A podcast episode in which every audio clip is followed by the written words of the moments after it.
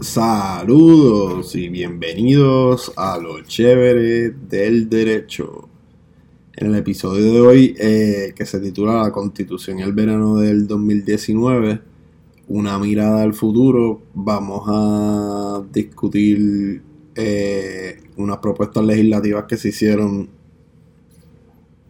perdón, cuando ocurrió la crisis constitucional del verano pasado eh, vamos a darle toda la información de esos proyectos. En total fueron 10 proyectos. Vamos a hablar en general de los modos para cambiar la constitución o para convocar una asamblea. Eh, y vamos a hablar por encima de diferentes tipos de representación política y de sistemas electorales. Eh, vamos a discutir proposiciones que se hicieron en la convención constituyente eh, la diferencia entre revisar la constitución y enmendar una constitución, eh, los referéndums revocatorios que, hay en, Estados Unidos, eh, la segunda vuelta electoral, que la hay en dos estados de Estados Unidos y, y nada, eso y muchas otras cosas más. el episodio está dividido, primero voy a dar una breve mini introducción. Eh, no voy a ir muy detallado en la introducción porque es de la representación política y de eso podemos hacer otro episodio o varios episodios. Luego voy a mencionar los proyectos, lo principal de los proyectos y, después voy a estar discutiendo pues por doctrina eh, cada una y y lo que cada una di, lo que yo pienso y, el propósito de este episodio es pues darle toda la información posible y, y aventurarlo a, que piensen a qué cosa debería de tener una constitución del futuro en, en Puerto Rico. Este, pues nada, empecemos. Eh, hay dos métodos para llevar a cabo las elecciones. Está un sistema que es lo que le llaman el Single Winner System, que es que pues, un solo candidato gana en la posición. Eh, y está el Multi-Winner System Method. Dentro del Single Winner, pues tenemos eh, lo que le llaman el Plurality Voting System, que el que gana más votos gana. Está el Majority Vote System, que ahí es lo que le llaman la segunda vuelta electoral. Y, dentro del Multi-Winner Systems, pues tenemos lo que es el Block Voting Systems, que en verdad son los representantes de acumulación. Y pues como pasa en las primarias, pues ahí tú votas por, el número de candidatos eh, que hayan con relación a, los open seats o, o a los cargos públicos. Y entonces está el Single Voting System, que es como cuando uno vota por, un puesto de acumulación, pero ya en la elección general y, no en la, en la primaria. Puerto Rico tiene un sistema bien híbrido, este, dadas las circunstancias que se dieron durante la creación de la constitución, la hegemonía de los populares y varias cosas antes desde el cambio de soberanía, pues, pues tenemos un, un sistema de representación política bastante innovador y bastante híbrido. Eh, no es que sea malo, pero por jurisprudencia ya podemos ver unos hints que, que la constitución no, no está adaptada a la realidad en que vivimos. Y a lo que me refiero es pues que ya los partidos políticos, los movimientos políticos las, ideas políticas en Puerto Rico no están organizadas de la misma manera que cuando se diseñó la constitución, pues cuando se diseñó la constitución, nada más había un partido grande, bien grande, que era la hegemonía de los populares, le añadieron varias cositas para darle espacio a la minoría, pero es un partido grande, un partido pequeño y lo demás. Eh, el diseño constitucional de nuestra representación política no está hecho para la realidad que estamos viviendo hoy en día, pues que, que, la realidad eh, representa o refleja eh, ya para un sistema proporcional solo con coaliciones o el punto de yo hacer este episodio es que usted se ponga creativo este yo por eso les voy a leer un par de proposiciones que que se hicieron durante la convención constituyente en especial con, con la unicameralidad para que ustedes vean cómo se pusieron creativos los, los delegados de la convención constituyente y, pues vayan teniendo una idea de, ¿verdad? de cómo es la, cosa. En verdad este episodio es uno de filosofía eh, constitucional y no quiero empujarlo a que piensen de una manera, sino que a que ustedes mismos por su cuenta eh, lleguen a sus propias conclusiones de, lo que ustedes piensan eh, que sería lo mejor eh, para Puerto Rico. Bueno, pues, ¿qué es la representación proporcional? Bueno, la representación proporcional es un sistema electoral en donde el número de asientos de un partido político en la legislatura está directamente determinado o relacionado con el número de votos del candidato del partido y los que recibió en la elección general. Pues voy a dar un ejemplo, por ejemplo, en un distrito eh, hay cinco asientos. Partido A sacó 40 y partido B sacó 60. Si partido A obtiene dos asientos y partido B obtiene tres asientos. 40 y 60 de 5 disponibles. Entrando de lleno ahora en la representación política en Puerto Rico, pues esta es un poco complicada porque actualmente tenemos una representación política híbrida o, mixta, ya que contiene tres tipos de representación política en un mismo eh, diseño constitucional.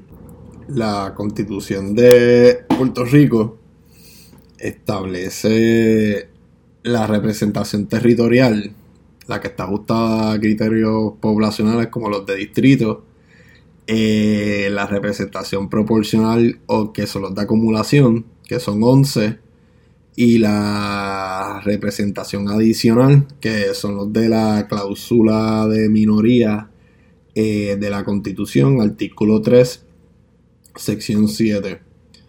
Eh, la cláusula de minoría fue una de esas disposiciones de envergadura que no necesariamente tiene que estar en nuestra constitución de futuro.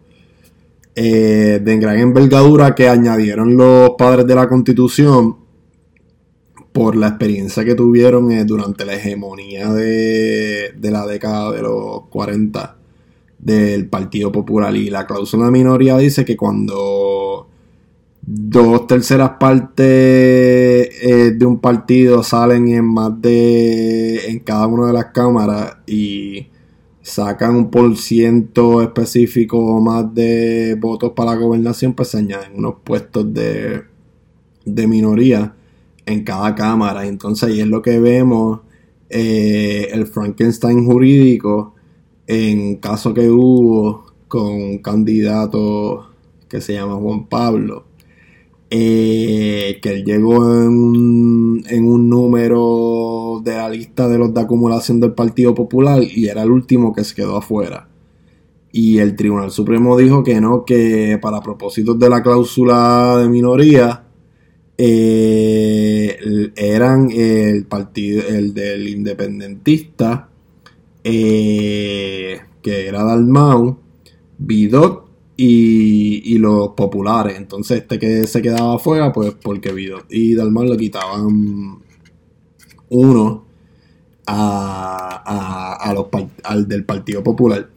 Y también con relación a la cláusula de, minoría, vimos un problema con el representante Manuel Natal, pues que yo estaba a favor de su reclamo, eh, pero en derecho en verdad no le procedía y era porque él era parte de la minoría popular, una minoría popular que tuvo unos puestos de, adición, que él salió debidamente electo.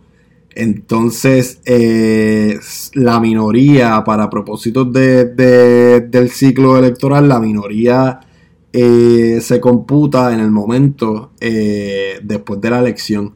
Y pues en el momento después de la elección, era parte de la minoría popular, él se fue de la minoría popular, so en teoría él estaba representado, pues no tenía que estar en, en ninguna de las comisiones y no tenía derecho a lo que estaba pidiendo. Aunque estaba a favor de eso, pues, pero en, derecho no, no le procedía. Pues en el caso de, de Juan Pablo, el muchacho, pues el Tribunal Supremo dijo que no, que, eran los populares, Dalmau y Y algunos dicen, ah, sí, pero el PIB no quedó inscrito. Sí, ok, el PIB no quedó inscrito, pero como quiera, Dalmau salió electo y él formó parte de la minoría eh, al momento eh, que se acabó la elección, aunque, después eh, el partido se inscribió después. Pero al momento de la elección, pues él era parte de, la minoría. Y pues son unas cositas técnicas, pero que, ponen a analizarnos, porque en verdad tampoco yo creo que pues, sea justo ni, ni para uno ni, eh, ni para otro. Este, pero sí, la cláusula ahí de minoría está como que eh, lo mismo pasa que ya pasó, que pasa con eh, con una vacante legislativa de, un puesto que se añadió en un partido por adición.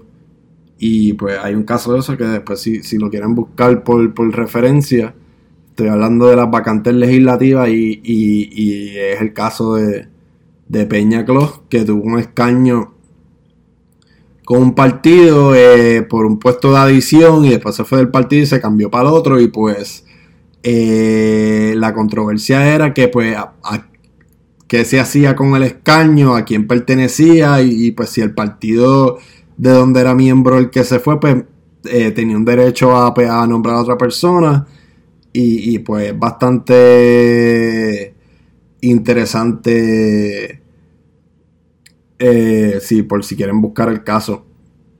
Es, otras cosas, otro Frankenstein jurídico de esos que tenemos por ahí dando vueltas con un enigma, pues de este diseño constitucional de gran envergadura que se hizo, pero que pues choca ya con, con las realidades que, que se están dando en el contexto político de Puerto Rico. Bueno, pues ya sacado los de la cláusula de minoría, pues están los, los, de criterios poblacionales o territoriales, que son los dos, los senadores por distrito y los representantes por distrito, pues que ahí es winner takes all y, y por un asiento, que eso es lo normal. Y entonces pues tenemos los puestos de acumulación, pues que es la representación eh, proporcional a lo que le llaman las posiciones at large. Eh, los puestos de acumulación fue una iniciativa que Luis Muñoz Rivera eh, logró que, se, que, se, incorporara cuando se aprobó la ley Jones de un sistema que ya había en Suiza y pues lo vio, le gustó y, pues con la ayuda de Barbosa cabildearon para que se incluyera unos puestos al large o, acumulación eh, en, la, en la Asamblea Legislativa de Puerto Rico. Y pues entonces cuando llegó la convención constituyente, pues los delegados de la, de la convención creyeron conveniente aumentar el número de escaños de los puestos de acumulación a 11, pues por lo mismo que les mencioné ahorita, por lo de la hegemonía del Partido Popular durante la década de los 40 y, y pues fue demasiado y pues ellos querían hacer como una, una balanza a eso. Como les mencioné, la representación proporcional en nuestra Asamblea Legislativa está representada por los escaños de acumulación. Eh, este sistema se incorporó gracias a la iniciativa de Muñoz Rivera con la ayuda de Barbosa y se aprobó la ley Jones de, de 1917. Los escaños de acumulación cumplen con el propósito de asegurar la elección de legisladores que representan y reflejan los intereses de toda una comunidad, a diferencia de un sector específico como son los senadores por distrito o los representantes por distrito. Los escaños de acumulación también facultan la elección de representantes de minoría, ya que los partidos de minoría pueden usar estos escaños para postular varios, varios de, de, de sus candidatos. Pasando ahora a Estados Unidos, hay un total de 40 estados que realizan concursos de un solo ganador, o sea, winner takes all, en sus elecciones legislativas estatales los 10 restantes utilizan contienda al large en las elecciones, por lo menos en una de sus cámaras estatales legislativas. Todas las elecciones de gobernador son, por la naturaleza del cargo, elecciones de un solo ganador, winner takes all. De los 50 estados, 47 determinan las elecciones de esa manera y los tres restantes, Luisiana y Georgia, determinan los ganadores por mayoría de votos, que es la segunda vuelta. Y el último restante, Maine, adoptó algo que se llama preferencia eh, por lista, pero todavía no, han tenido tiempo para adoptarle. Eso es que se hace una lista, cada cual hace una lista de una orden de preferencia y pues se va machando. El que tenga más en una posición, pues, pues se, va haciendo la lista y el que menos tenga, pues, pues se van eliminando. Eh, hasta que quede ese. Pero no se ha aprobado esta medida todavía. En todos los estados, los senadores y representantes de los Estados Unidos son elegidos en elecciones de un solo ganador, winner takes all. Lo mismo de los 50, 47 los determinan por, voto de mayoría. Y que son Louisiana y Georgia y, Maine con, lo de preferencia. Ahora vamos a, a pasar con los proyectos de ley que, que que se hicieron durante la crisis constitucional. Recordemos pues que no había un secretario de Estado, el gobernador renunció, eh, el secretario de Estado que se nominó pues era en receso porque no se acababa de confirmar y este en específico pues se tenía que confirmar por las dos cámaras. Y, pues tuvimos esa crisis constitucional, el, el Tribunal Supremo se expresó y, pues por orden sucesoral pues le tocó la, la gobernación eh, a la honorable gobernadora Wanda Vázquez. Y pues eh, la crisis era em, eh, cuando el gobernador el, ex bueno el doctor Ricardo Rosselló es que tratando de no decir ex gobernador porque en verdad no lo es porque no cumple con la ley eh, cuando el doctor Ricardo Rosselló ponderaba renunciar, pues, pues estaban todas estas especulaciones. Eh, y pues surgieron varias medidas eh, tratando, ¿verdad?, de cambiar el diseño constitucional para que si surge una situación como la que ocurrió, pues que, se puedan obtener los mecanismos pues para llevar un proceso democrático y participativo. Porque vale la pena recalcar que muchas de las iniciativas también que se dieron estos proyectos de ley se dieron pues porque la persona que ocupaba la silla dentro de su dimensión o dentro de su nube todavía no, había querido aceptar, pues que el pueblo ya le había removido la, confianza y pues no había nada que hacer. Eh, no tenía nada que hacer su persona eh, eh, en el puesto. Bueno, pues la, los, los, proyectos de ley está el PS 1334 de Bedalmau. Que eso es un proceso de revisión constitucional. Está la resolución conjunta de la Cámara 104 del presidente de la Cámara para crear la figura del vicegobernador electo, pues, pues si hubiéramos tenido un vicegobernador, pues el vicegobernador hubiera, eh, hubiera sido electo, pasaba a ser el gobernador y pues no hubiéramos tenido problemas, porque votamos con él para que fuera electo vicegobernador, so que está allí en su posición, porque fue electo, no como la gobernadora, pues que la nombraron a, secretaria de justicia. Y llegó la gobernación y, nosotros no, no la elegimos. Eh, la resolución concurrente 81 del senador Vargas Vidot para convocar una al pueblo para ver si quieren que se convoque una convención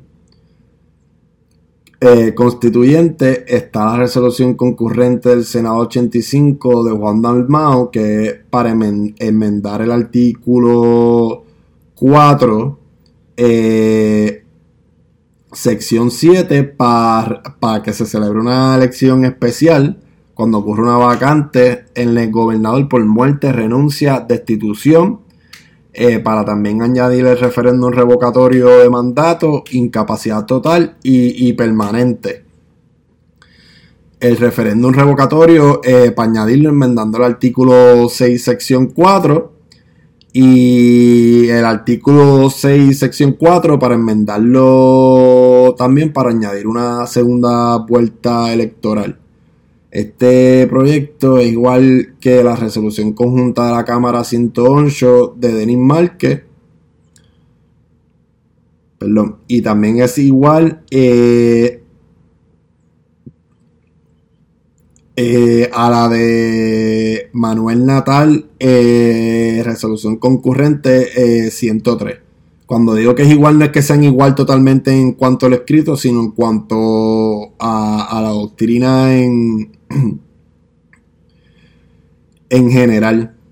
Está el PP, proyecto de la Cámara 2179 de Denis Banque, que es para crear una asamblea para un nuevo Puerto Rico, para que redacte una nueva constitución. Está el, la resolución concurrente del Senado 84 de, de Cirilo Tirado, que esto es para hacer para añadir el derecho al referéndum revocatorio, pero lo extiende para todos los puestos que sean para todos los puestos de funcionarios públicos que sean electos por disposición de ley. Eh, para la resolución concurrente del Senado 83 de Cirilo Tirado, eh, para eh, establecer un, un referéndum para los límites del cargo de gobernador y la resolución concurrente del Senado 82 de Tirado para hacer una segunda vuelta cuando no se haya obtenido ninguno de los candidatos a gobernador, 50% de los votos. Ahora, antes de, entrar a discutir cada una y, lo que cada una representa, eh,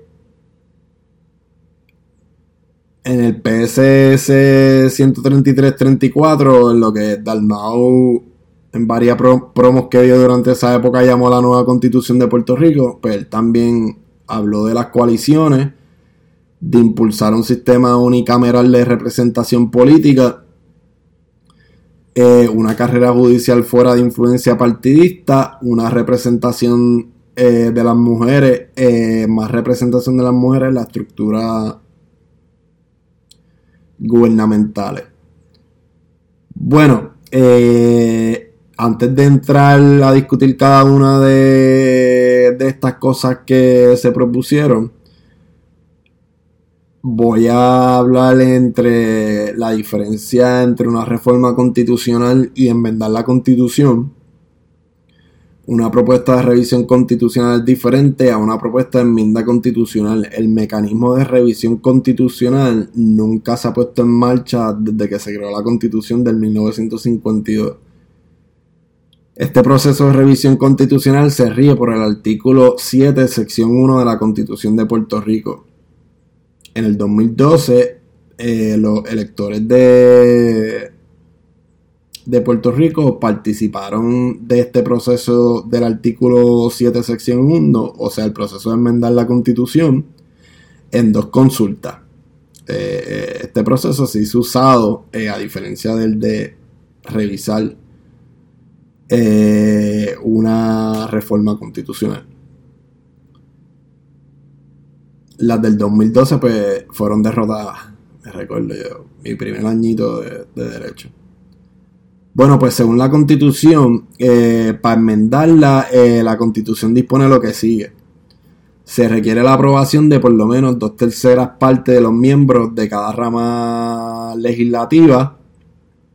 Se exige que la enmienda sea sometida al electorado en referéndum especial o en una elección general si se aprueban por lo menos tres cuartas partes del total de cada cámara. O sea, si se aprueba por tres cuartas partes del total en cada cámara, pues eh, los legisladores pueden hacer ese referéndum el día de, una elección general. Cada proposición de enmienda tiene que votarse por, por separado. Hay un límite de tres enmiendas eh, por referéndum. Eh, toda enmienda tiene que contener su término de vigencia eh, eh, se tiene que se requiere el voto afirmativo de la mayoría de los electores que voten en, el particular. Y eh, se requiere que, el, que la enmienda o sea la proposición de enmienda tiene que ser publicada con un, un mínimo de 90 días antes de, del proceso de del referéndum. Este, si les interesa, hay unos casos bastante ilustrativos. Pitt versus Era, Córdoba versus Cámara de Representantes y Berrión Martínez. Berrión Martínez. Berrión Martínez, sí, yo creo que sí. Berrión Martínez, el 1 o el 2. Berrión Martínez versus Gobernador 2. Berrión Martínez versus Gobernador 2. Pitt versus Era y Córdoba versus cámaras de, de representantes. Ahora pasemos al proceso de revisión constitucional. El proceso de revisión constitucional es diferente y es un poco más complejo. El único referente que tenemos sobre esto eh, eh, es en la convención constituyente, porque pues nunca se ha usado. La sección 2 del artículo 7 establece que mediante resolución concurrente aprobada por, la, por dos terceras partes del número total de los miembros que compone cada Cámara, para consultar a los electores capacitados si desean se convoque una convención constituyente para hacer una revisión de la Constitución. Ahora pasemos a los requisitos se tiene que someter al pueblo para un referéndum el mismo día de las elecciones para que estos mismos, mediante el voto, aprueben la revisión de la constitución mediante una convención constituyente. Después que aprobada por el pueblo y revisada por la legislatura, la misma se debe someter nuevamente al crisol de la ciudadanía para su aprobación, al mismo tiempo que se debe cumplir con lo establecido en la sección 3 del artículo 7 esta disposición establece que no serán válidas las enmiendas que, número uno, alteren la forma de gobierno que, establece la constitución, o sea, la forma republicana, y número dos, que, que, que altere la Carta de Derechos. El resultado del proceso tiene que ser compatible con la resolución decretada por el Congreso de los Estados Unidos que aprueba la Constitución con las disposiciones aplicables a la Constitución de Estados Unidos y con la Ley de Relaciones Federales con Puerto Rico y la Ley Pública 600. Se procederá eh, la revisión de la Convención Constituyente elegida en la forma que se disponga por ley. Pues, ¿qué quiere decir esto?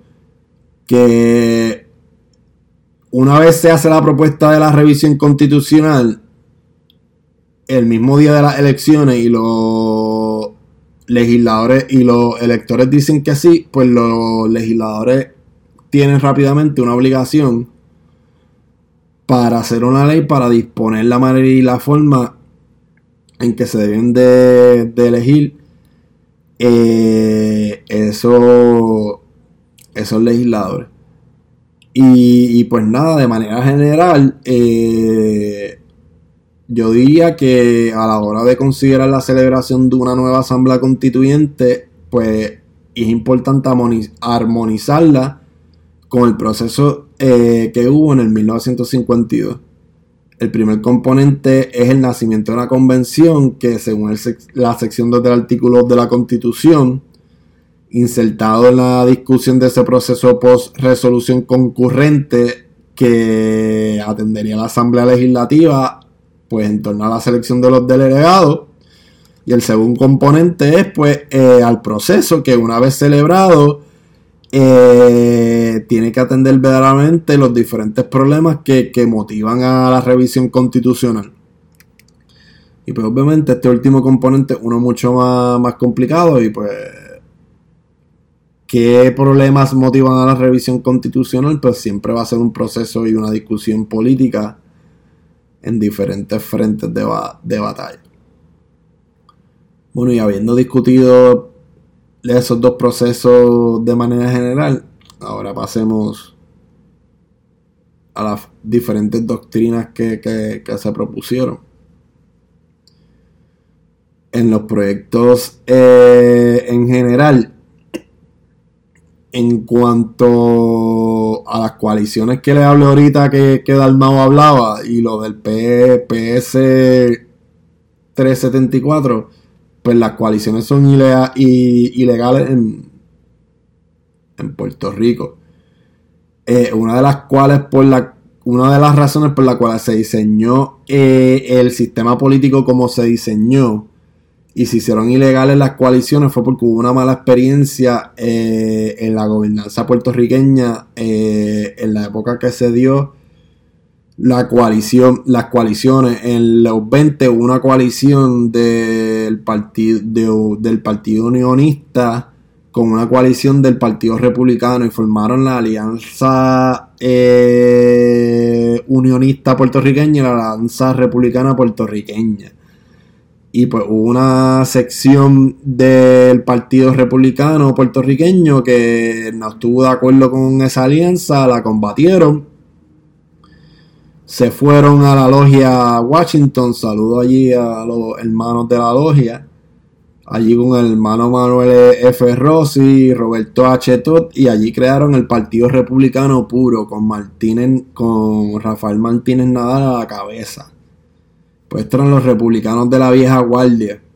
Los de la nueva guardia con Tousotos, pues, pues se unieron a la alianza esta con, con Barceló. Y pues fue una cosa tricky porque las elecciones donde participó esa alianza fue...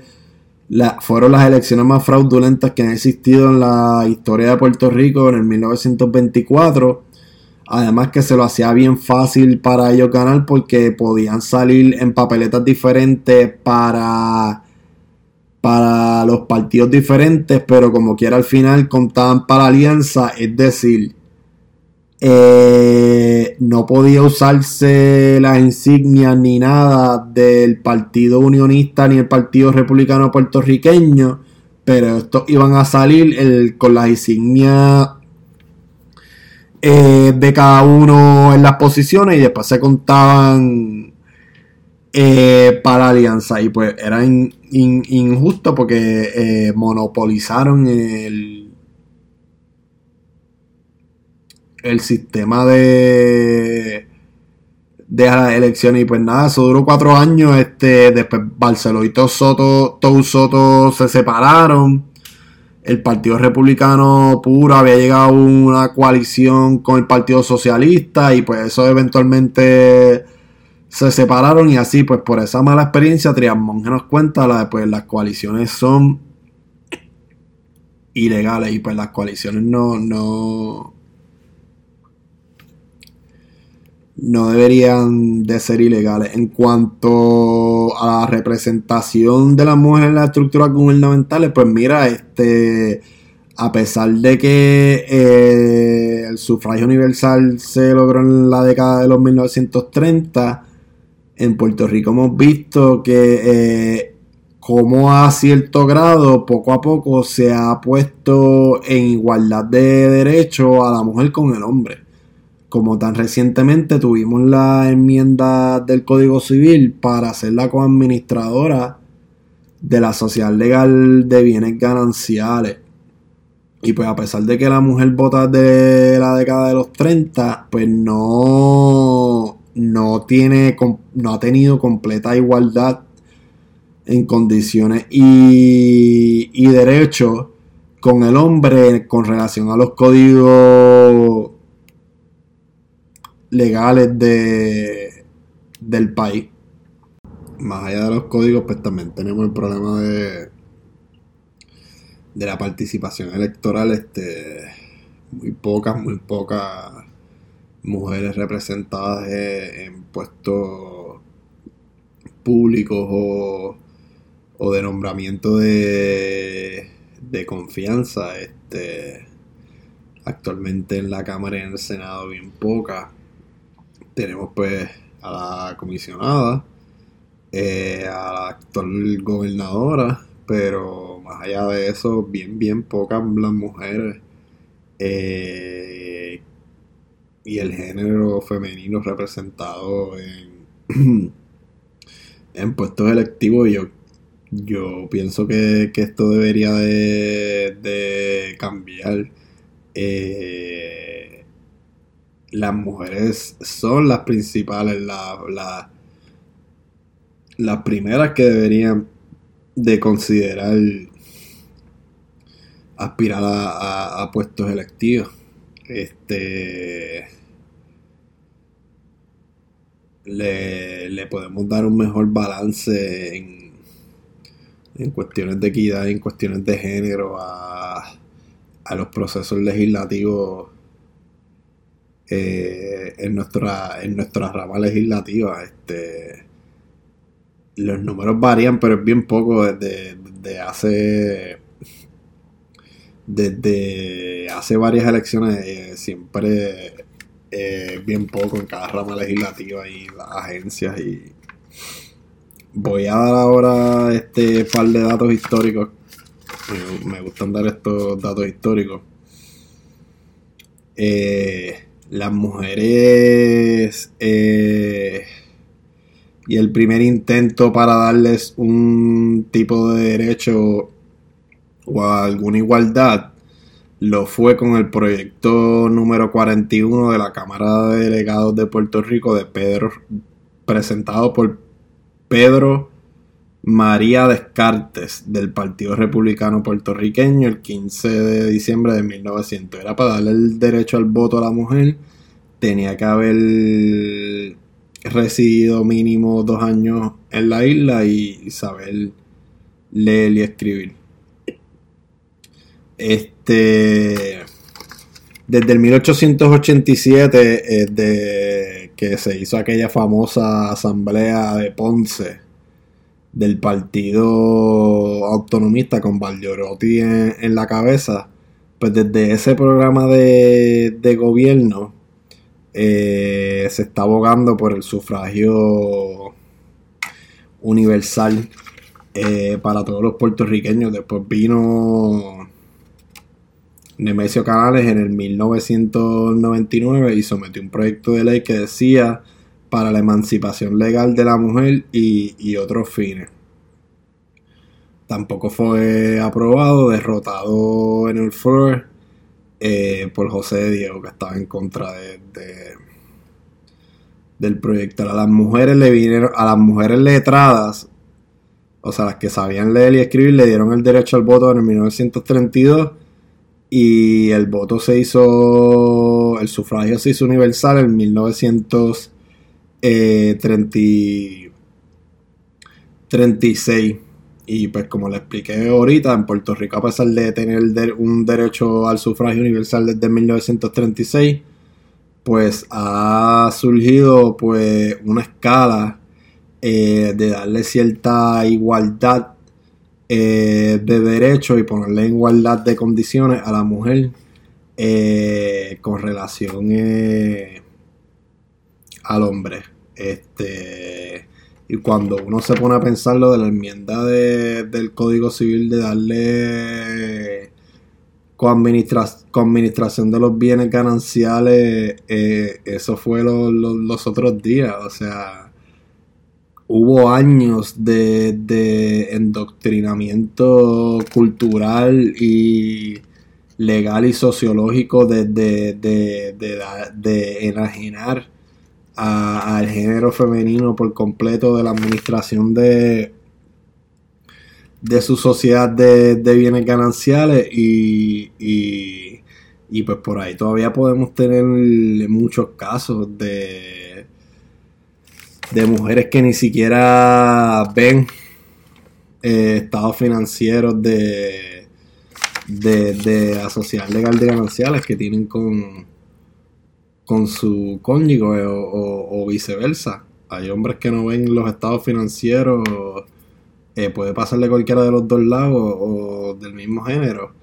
Eh, el punto es ese que todavía tenemos tenemos mucho trabajo que hacer. Eh, cuando vemos todavía que cómo se expresan en cuanto a la mujer y, bueno chévere. Entonces ¿Cómo tú eh, que tú pondrías de norte o, que tú pondrías de meta para más o menos saber, verdad, que, que, Puerto Rico como sociedad ha llegado a una preparación eh, mental, emocional e intelectual eh, con este trato de la mujer. Bueno, este y, en, y ponerle en igualdad de condiciones. Bueno, yo lo saber, sabré, o las futuras generaciones lo sabrán cuando a la mujer que entra a la vida política en Puerto Rico no se le trate con otra vara de la que se le trata al sexo masculino eh, que está en la vida política en este país. Cuando se trata a los dos por iguales, en igualdad de condiciones, y no me refiero a posiciones, ni a sueldos, ni nada, me refiero a cómo el país percibe a cada uno o tolera actividades que no le tolera a uno por simplemente eh, uno ser eh, del sexo diferente eh, del otro. Y pues como sociedad debemos de ir eliminando esos grados y esas diferencias que tenemos para poder aspirar a una sociedad más igualitaria y, más igualitaria no en ideales nada más, en actos y, en ejemplos. Este, porque al final eh, nuestro sexo no, no define eh, la capacidad que tiene el ser humano eh, para lograr algo.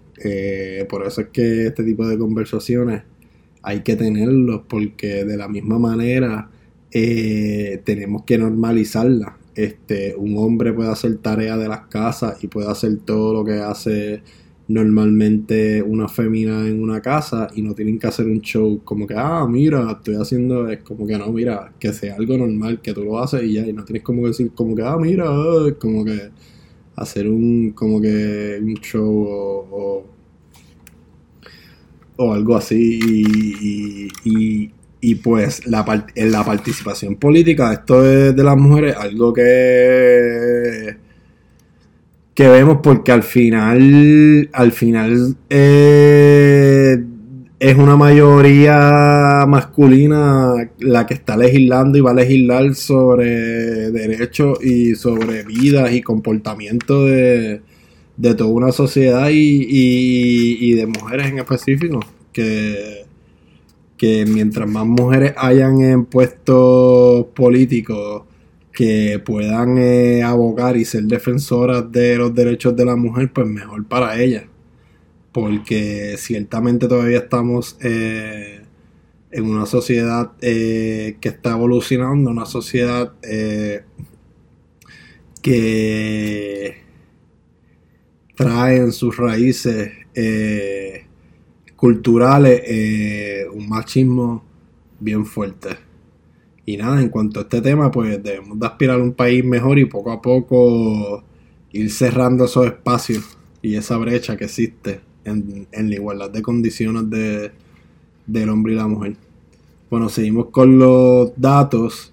La primera mujer en pertenecer eh, eh, a la Cámara de Representantes lo fue María Luisa Arcelay.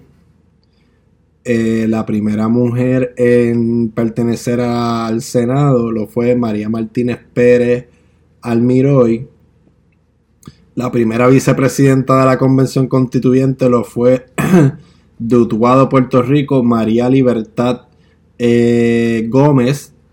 María Libertad Gómez se destacó, eh, fue una de las personas que presentó proyectos de gran envergadura en la comisión, en la convención constituyente.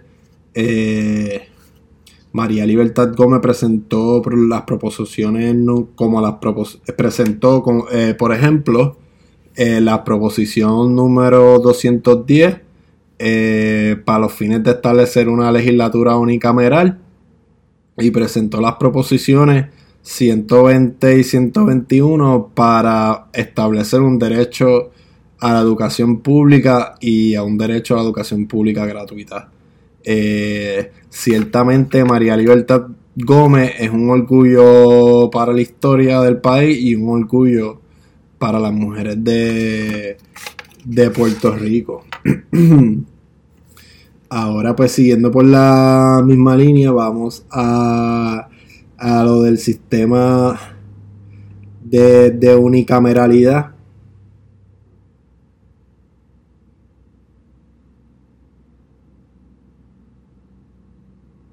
Bueno, en cuanto al sistema de unicameral, en Puerto Rico cuando eh, se estaban dando los debates de la convención constituyente, pues la Escuela Graduada de Política Pública de la Universidad de Puerto Rico, pues estaba haciendo un research y le sometía documentos directamente a, la Convención Constituyente. Pues esta recopilación de informes que sometió la Escuela Graduada de Política Pública de la Universidad de Puerto Rico, eh, lo puedes conseguir en un libro que se llama La Nueva Constitución de Puerto Rico muy bueno porque te da un insight de las cosas que se recomendaron a la convención constituyente, cuáles se siguieron, cuáles no se siguieron, por qué se recomendaron unas, por qué no se recomendaron otras y, por qué se escogieron una y no otras. Bueno, pues la Escuela Graduada de Política Pública de la UPI recomendó un sistema unicameral en la convención constituyente eh, le explicaron a la convención que actualmente no existía ningún estudio científico político que probase que tener dos cámaras legislativas garantizaba que los proyectos iban a, ser de mejor calidad, pues porque iban a pasar por, comisiones de ambas cámaras, por más manos, etcétera, etcétera. Y en verdad fue que la convención constituyente no se iba a atrever a diseñar un sistema legislativo de una cámara. En verdad ellos querían un sistema de gobierno lo más parecido posible al de Estados Unidos para que la constitución fuera aprobada eh, en el Congreso. Nos cuenta el ilustre Trian Monge que, dentro del seno de, los delegados de la convención pues, había un grupo de delegados que favorecía la bicameralidad y otro la unicameralidad. El grupo que favorecía el sistema bicameral estaba compuesto, por ejemplo, por los delegados Muñoz Marín, Fernando Isern, Negrón López, que era el presidente de la Comisión Legislativa en la Convención Constituyente, Ramos Antonini, Samuel R. Quiñones y Gutiérrez Franqui. El, el, grupo que favorecía el sistema unicameral estaba compuesto por los delegados Benítez, Dávila, Alvarado, Mellado y Brunet. En total se presentaron tres proposiciones acerca de la composición de la Asamblea Legislativa.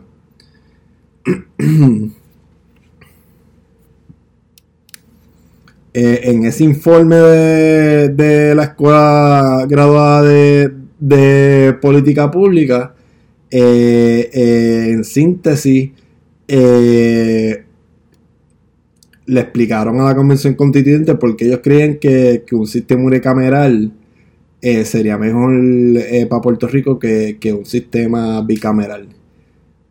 la, la, naturaleza disciplinada de los partidos políticos y, la creciente demanda por una mayor representación funcional y, territorial eh, podían expresarse en una forma adecuada a través de un sistema unicameral en vez de un sistema bicameral. Y, pues Puerto Rico es una isla de 100 por 35, 100 por 35 yo estoy totalmente de acuerdo.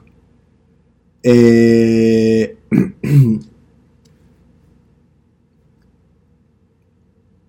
y repito, pues la, naturaleza disciplinada de los partidos políticos y la creciente demanda por una representación funcional y territorial podría expresarse de una forma adecuada en un sistema unicameral en vez de, un, uno bicameral. Uno de los ejemplos que ellos usan es que mencionan cómo bajo un sistema unicameral los puestos por acumulación se pueden aumentar significativamente para lograr una mayor representación proporcional de la isla. Mencionaron que los escaños por acumulación vigentes hasta el momento no cumplen con una eh, representación idónea eh, del pueblo puertorriqueño. Al momento yo creo que eran cuatro en ese momento cuando se estaba lo de la convención constituyente, o seis, y, y se elevaron a once se añadió la sección de adición y pues se dejaron obviamente eh, las dos las dos cámaras. Bueno en general está la proposición 210 la proposición 227 y la, y la proposición 316 eh, la, eh, la proposición 210 la presentó la señora Gómez y el señor Bulgo y es para una legislatura unicameral eh, por distrito de 50.000 habitantes y 15 representantes al large. Y, y, el poder legislativo residirá en una asamblea legislativa que se designará como la Asamblea Popular de Puerto Rico y se compondrá de tantos delegados como los nominados y electos por la población de Puerto Rico, etcétera, etcétera.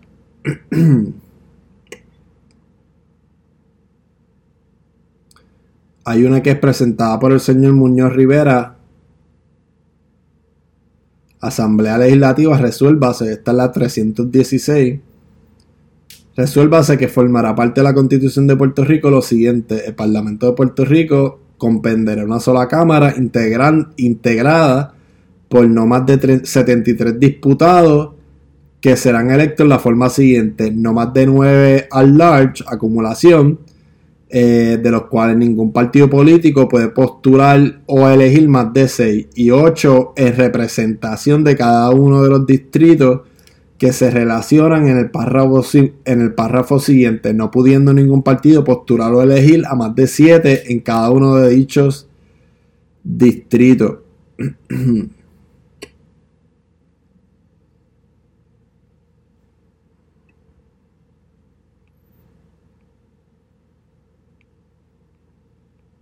pues al final se no se adoptó ninguna de estas y pues se adoptó eh, el sistema bicameral. Siguiendo con los proyectos, otro proyecto fue el de la figura del vicegobernador.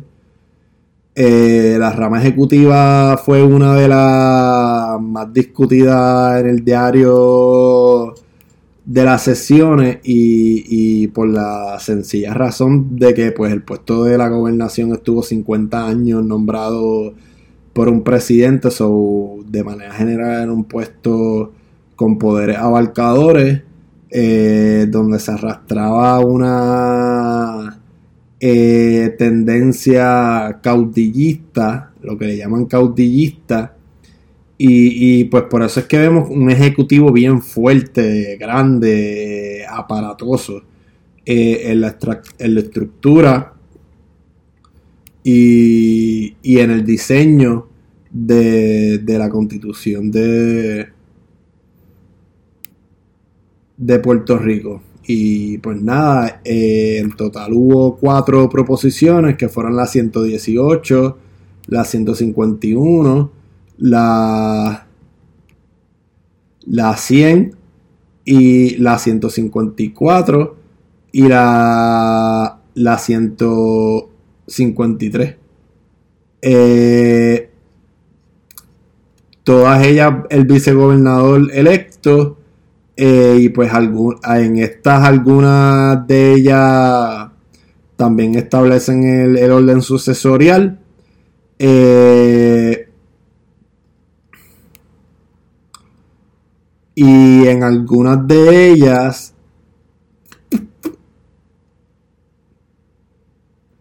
en algunas de ellas ponen al vicegobernador eh, presidiendo este el senado en en la rama legislativa.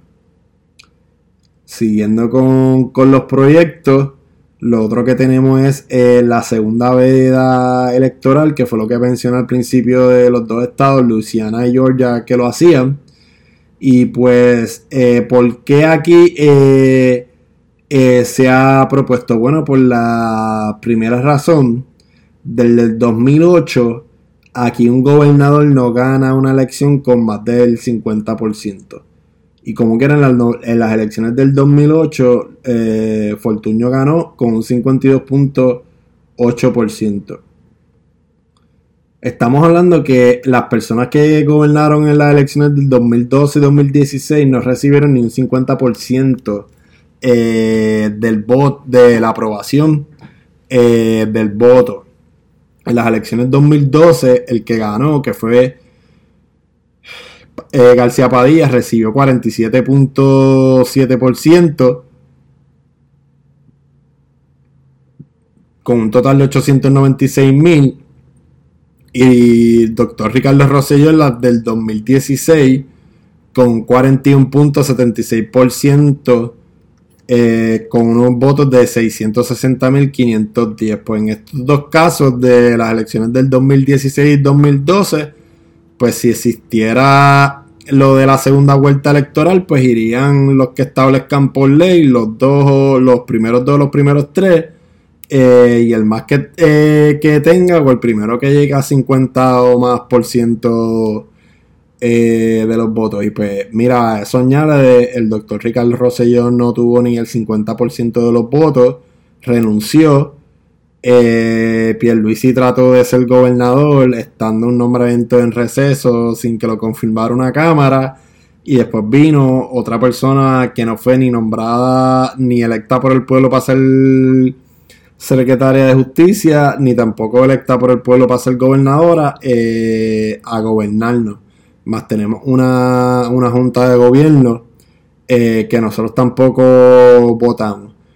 Eh, que en términos de, de lo que le llaman un buen inglés representation reinforcement, que, que, ¿verdad? que es meter presión a través del voto y, y pues la, las condiciones particulares que se han dado en las últimas elecciones en Puerto Rico, pues una segunda vuelta electoral eh, no sería eh, mala idea en Puerto Rico. Bueno, y por último, eh, lo que me queda, si no me equivoco, es el referéndum revocatorio. O en un buen inglés lo que le llaman el recall. El recall. El recall es el procedimiento en el cual los ciudadanos, mediante una votación especial, remueven un funcionario público eh, de su posición. Eh, la mayoría de los estados que tienen una prohibición de esta, pues lo tienen en, las constituciones y la de California, por ejemplo, dice eh, los ciudadanos del estado de California tendrán un derecho a recall, bla, bla, bla. Actualmente 39 estados cuentan con algún tipo de provisión de, de provisión de recall, ya sea a nivel estatal o a nivel local.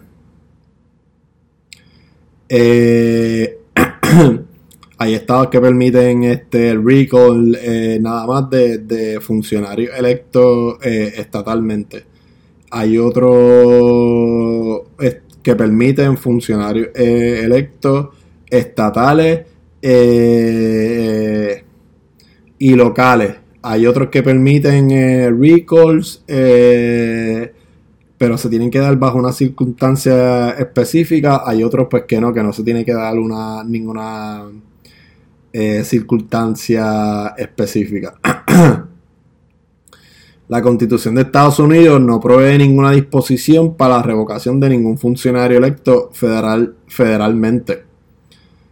Eh, esta opción, no obstante, se consideró durante la redacción del documento en 1787, pero no se incluyó en la versión final.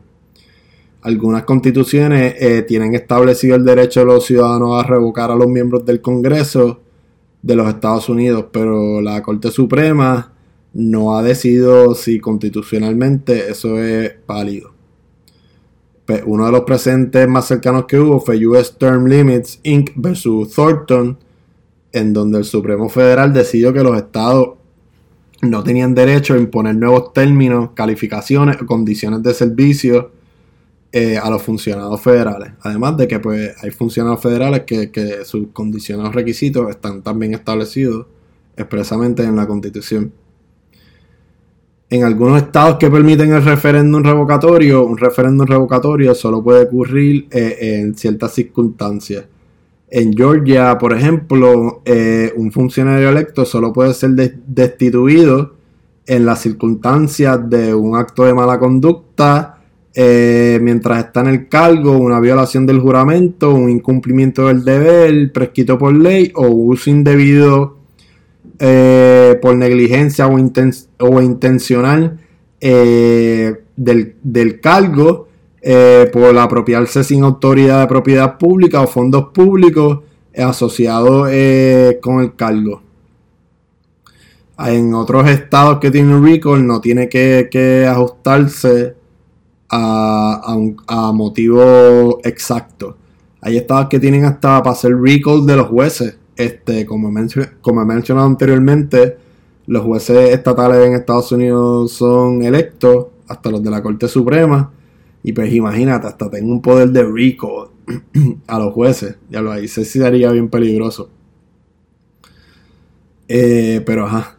Eh, hay los estados eh, que no tienen prohibición de, de recall, ya sea a nivel estatal o local, pues son los siguientes, que son Delaware, Indiana, Iowa, Kentucky, Mississippi, New Hampshire, New York, Pennsylvania, South Carolina, Vermont y Utah. Para un total de 11 estados.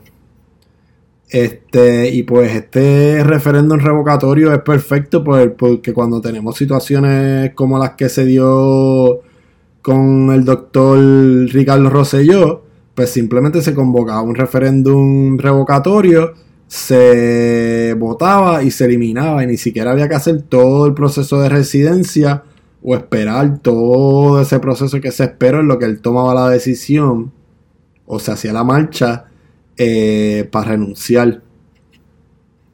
So que algunas disposiciones aquí juntas y en combinación pueden ser buenas, como la del vicegobernador y, la del recall, porque pues si tenemos una situación como la que tuvimos con, con Ricardo, pues le hacemos un recall al gobernador si no quiere renunciar y, y pues sube entonces el vicegobernador.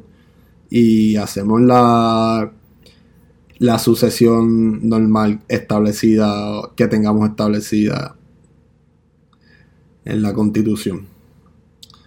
Y nada, con eso ya termino con, con el buche de información. Este, espero que les haya gustado el episodio. Eh, lo hice, ¿verdad? Eh, para no dejar pasar por alto el verano 2019 y y el efecto que tuvo en nosotros como pueblo y, pues en mi caso pues y en el caso de muchas personas y del país en general porque era una controversia constitucional pues pues todo este pensamiento de, de filosofía constitucional Eh, nada, cuídense mucho, muchas bendiciones, mucha salud. Live long and prosper.